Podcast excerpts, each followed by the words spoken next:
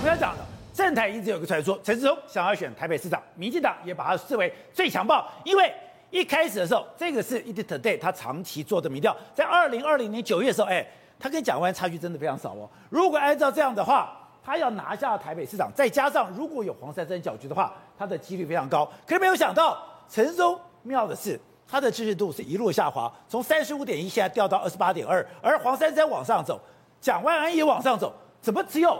他私人独憔悴嘞，原因很简单嘛，因为这一路下来，所有最后的防疫的承担的那种民怨，全部都陈松扛嘛，所以他现在做这个卫福部长如坐针毡嘛，好事没他份，坏事全部他都扛嘛。你看这个民调一开始，当然防疫红利陈松拿了非常非常多，所以他看蒋万很近很近，对不对？可你看现在最新这个民调，你不管是陈松跟蒋万一对一，还是黄珊珊加进撒卡度，蒋万安都稳定领先十趴以上哎，所以对陈松来说，他压力当然很大啊。所以你看到陈松。最近不是骂出一大堆说说，要不然你要怎么样？然后说出说，你不然你有更好的方式吗？其实陈松不小心讲出自己心里的话。你说他越来越不耐烦，哎，他以前是被认为他是高 EQ。他现在高 EQ 越来越没有了，越来越不耐烦，因为很多事都不是他决定。那时候高端也不是他在推的，然后呢，现在这个买跟莫德纳晶片换疫苗也不是他这个层级可以弄的。可问题是，所有东西都要概括承受他做，可问概括承受吗？可问题是，你要想看，陈总从去年就开始做台北市长的美梦喽。为什么？第一个民调就在拱嘛，对不对？然后去年在干嘛？跟有钱人喝酒、唱歌、唱歌，喝红酒，不是唱歌，是在跟金主打好关系嘛，跟有钱人喝酒嘛，然后聊天嘛，跑脱嘛。所以陈总其实早就在设定自己。你说卫福部长这个官会当到头，可是如果当到台北市市长的话，哇塞，未来不可限量，你是有可能挑战总统的。当然呢、啊，当然了，所以对陈总来说，哎，而且他是个台北囡仔哦，他是建中毕业，然后又在台北医学院，都在台北哦，他这种人。他的梦想一定以为有当台北市长啊！对啊，哎，祖坟冒青烟嘛。结果呢，最近一大堆鸟事情嘛，然后三级警戒经济啊，疫苗不来啊，然后什么高端啊，明明做二期不做三期，然后硬是不做三期，你也没拿他没皮条。然后呢，现在高端被美国打枪，你要搞四季，搞第三季，搞第四，全部都陈松一个人扛嘛。所以现在政坛传的是正确的。你你仔细看哦，以前陈松面对那种问答是很有风度，偶尔还会开开玩笑，还有记者会。可是现在面对记者的回答，陈松还是会有一些这个所谓的呃暴怒，好。然后呢，哎，呛记者，对，然然后呢，哎，酸记者，然后呢，呛委员等等的状况嘛。所以说，你现在看到陈时中，我坦白讲，我觉得他被困在卫福部部长这个位置上面了。好，后者现在看到陈时中民调往下掉，可是我觉得最妙的是，怎么最近很多事情对他非常不利，特别是高嘉瑜讲，你要不要道歉？这有什么好道歉的？我觉得哦，他其实从那个红酒那个姿势哦，那个那个大概就他不是台北市掉，他到哪里都掉了。我觉得，我觉得民进党都觉得他是一个。民调最高的候选人，但是你要想到陈松是一路在往下走，而且这趋势不会停啊，因为哦，出来混就要还嘛。他当初讲什么？全世界怎么跟得上台湾，对不对？还跟人家说我要跟欧洲讲说我要建立全，我要协助大家建立全全球的医疗体系。然后等到高端开始，美国要进的时候，他说全世界不是只有美国，对不对？你现在的状况就变成说，出现在讲说哦，你们你们如果高端打过，政府不承认我就算了。现在是因为别国的做法，所以跟政府没有关系，我不需要负责。然后呢，民党内的讨论更好玩，就是说他们去酸高嘉，民党立委去去围剿高嘉瑜，说围剿高嘉瑜，因为高嘉瑜说你应该要道歉嘛，他们去围剿高嘉瑜说你怎么可以这样讲，对不对？你害这个事情多吵了两天，都是你害的。然后讲说疫苗只要陈时中一道歉，就代表疫苗政治的这个政策错误，然后底下一连串人加一加到高嘉瑜知道说哦，对我也我也是，我其实不是那个意思，如何如何，哎。高端现在三百万剂要报废，你说这个疫苗政策不叫失败是什么？所以不能道歉，是因为疫苗政策不能失败，是因为民进党不能认错。对，他就是他的状况是这样。但是你告诉我，疫苗三百万剂的高端看起来就没地方去。今天今天不是外交部还讲说什么澳洲马上要 EUA，对不对？你还在继续吹？我跟你讲很简单，你我不管你几国 EUA，三百万剂你知道能够送出去，我就我就感谢你。你总不能把你总不能把它搞到搞到整整个整个报废掉吧，对不对？那然后，而且你再看最近最近前两天那个超商口罩这个事情，这个事情已经不是发生第一次了。哦，之前的时候，基基本大家跑乡民跑去灌爆蔡英文脸书，为什么？上一次屏东挖眼案的时候，乡民那天蔡蔡英文在做什么？说我 IG 破九十万，对不对？然后乡民就已经去灌过一次，你这次又来，就是。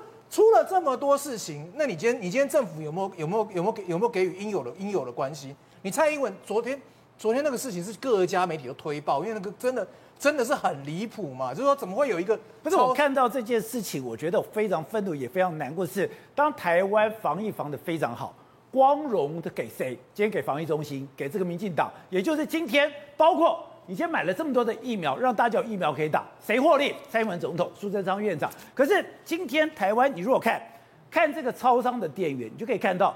台湾的防疫防得这么好，是因为全民上下一心，哎，是我们那种小螺丝钉。你今天走到的，包括你的这个所谓的这个防卫，这个警卫，包括你今天的这个店员，每个都要求大家戴口罩。这个社会有一个压力，大家把口罩戴好，我的防疫才可以做这么好。结果，当我这个小螺丝钉我受伤了，我这个小螺丝钉被伤害了，我居然求助无门，因为你不闻不问嘛。你想说，你想在说话，今后今天最后最后是超商出来讲说，先出来讲说，哦，我们不会再要求，然后。指挥中心出来居然也讲同样的话，你们注意自己的安全，然后然后用广播。哦，跟他没有关系。对我我今天这样讲，哈，这个东西是你防疫成本外部化，这些东西本来是你指挥中心要去做的，不管你派员警也好，派你什么稽查员也好，他们应该要去做这件事情。超商的店员是没有这个义务要做这件事情。今天如果一个警察发生这个事情，他还劝阻人家戴口罩的时候，好，不管受伤还是还是殉职，他是因公殉职，政府会给你抚恤。今天超商店员今天是你自认倒霉。是你悲剧，你好，你你超商能够抚恤他多少？没有人要求你这样做，政府政府两手一摊，我没有要要要求你这样做。现在今天更更好，哪会叫你量力而为？叫你量力而为，都都是都是你们你们自己激活。你今天更好笑，今天发生这个事情之后，问指挥中心说，那十年制要不要取消？指挥指挥中心讲说，哦，十年制对疫调很有帮助，所以十年制不能够取消。到底哪个疫调是透过十年制的？对，再一个，我问你，十年制的落实谁来做？还不是之前来做？你从他你从他身上把。解下一个定时炸弹，说这一颗你继续背着，对不对？你叫他说十年制还是让你，不然十年制你去检查吗？你你警察要不要去检查吗？不可能嘛！最后你就是继续让让这些人去做去，那你防疫成本不断的外外部化，然后什么事情都跟你无关，然后全民在负担这个这个这个责任，他的社会成本一定会比原原本你一个尽责的指挥中心来大很多。好，所以董事长没有想到说过才一年的时间，整个陈时中真的掉这么凶吗？而且之前讲柯文哲讲。陈时中有一个非常大的特色，EQ 非常高。可你最近会发现他的 EQ 不见了。高文哲本身他也不是心理医生，他的判断本来就有问题的。那陈时中的 EQ 不好的最近的变化哈，我我觉得是不是跟他这个苏内阁的整个气氛有关？哦，因为苏内阁现在的气氛就是要跟国民党冲突，然后他能够拉高蓝绿对决，是他目前的一个政策了。但是陈时中的民调跟这个应该没有关系哦，民调下滑哈，跟他最近的不顺利是有关的。不顺利，因为你看到没有，民进党内斗嘛，先出一些影片打他嘛。对。但是内部他有敌人嘛，很明显是有敌人，莫名其妙怎么会有这种影片跑出来？所以不是外部力量，是内部力量。是内乱，是内乱，是内斗先开始。内斗开始之后就会呈现出来，老百姓会感受到，所以他 EQ 不是不好，他是烦心。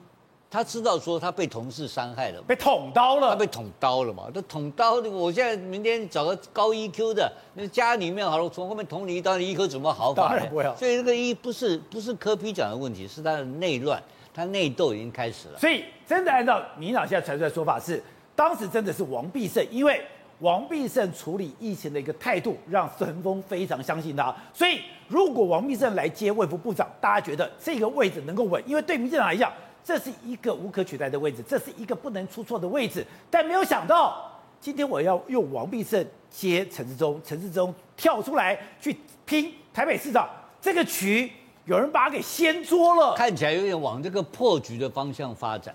这个王必胜这个情况也不太妙嘛，对不对？他老婆也不原谅他，就老婆先原谅再讲嘛。然后第二个陈时中这个情况来讲的话，就刚刚讲的背后被捅刀。你看那民进党的立委不分区立委，他帮他们维护、帮他们辩论的时候讲句什么话，就绝对不能道歉，就不能认错哦，就打死不认错是基本原则，要跟你赖过这一关。高端明明是错误的一个政策，打死不认错，他打死不认错，打死不认错，那陈时中怎么背这个东西呢？那这个盘挂掉是谁挂掉？是蔡英文最没面子嘛？因为护国神山是他讲的，结果他的护国神山崩盘，那怎么可以让这个事情发生呢？还是开玩笑？蔡英文如果一崩盘的话，六都全部他征召个鬼头啊！对，他们完全没有征召的这个那个这个法律不是法律基础是有，他的权力基础被挑战嘛？所以他的靠山就是蔡英文嘛，所以维护蔡英文这个权力的人都要出来把高山。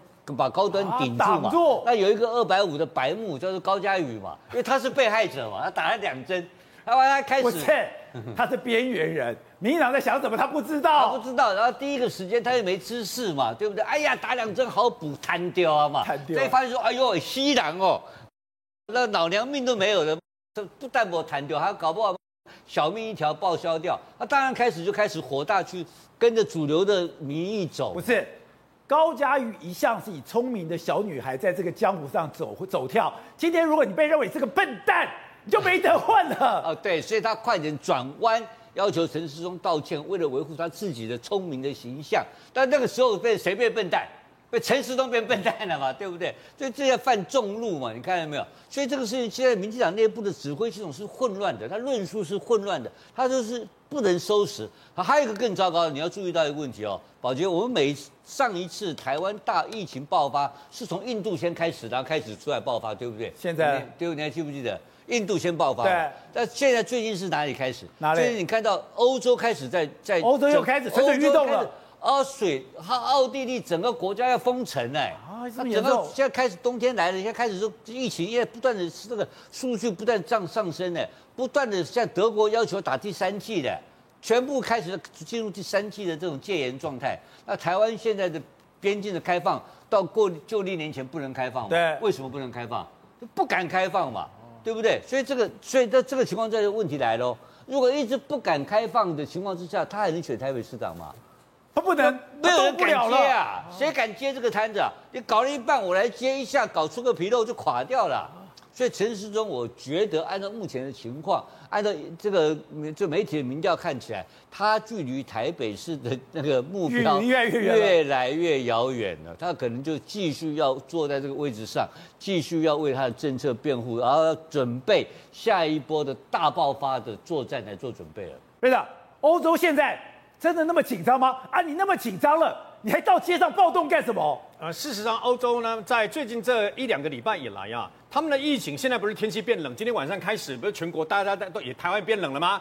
变冷了以后，那么疫疫情就容易的冲上来、啊。欧洲很多国家全部冲上来，那么像这个法国在加勒比海的领地啊，瓜德罗普，我们现在看到的是暴动以后纵火，纵火烧民宅、烧车子，然后造成整个这个等于说瓜德罗普呢全部暴动。这个暴动的规模非常的大，为什么呢？当地两千两百个警察没有办法去处理这件事情啊，所以呢，法国已经紧急调派了啊，类似我们的维安特勤队啊，等到有五十个，那么呃受过精良受训的这个啊法国警方特种部队紧急赶到这个瓜德罗普这个地方啊，那么去协助，为什么呢？因为呢。